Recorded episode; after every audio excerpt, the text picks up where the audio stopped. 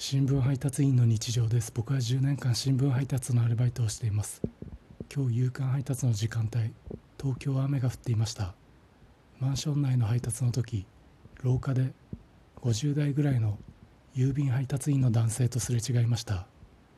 お互いどちらかに避けないと通れない廊下だったので僕は雨が当たらない方へ避けました。郵便配達員の男性は雨が思いっきり当たる方へ避けました。僕は雨が当たらない方へ避けました。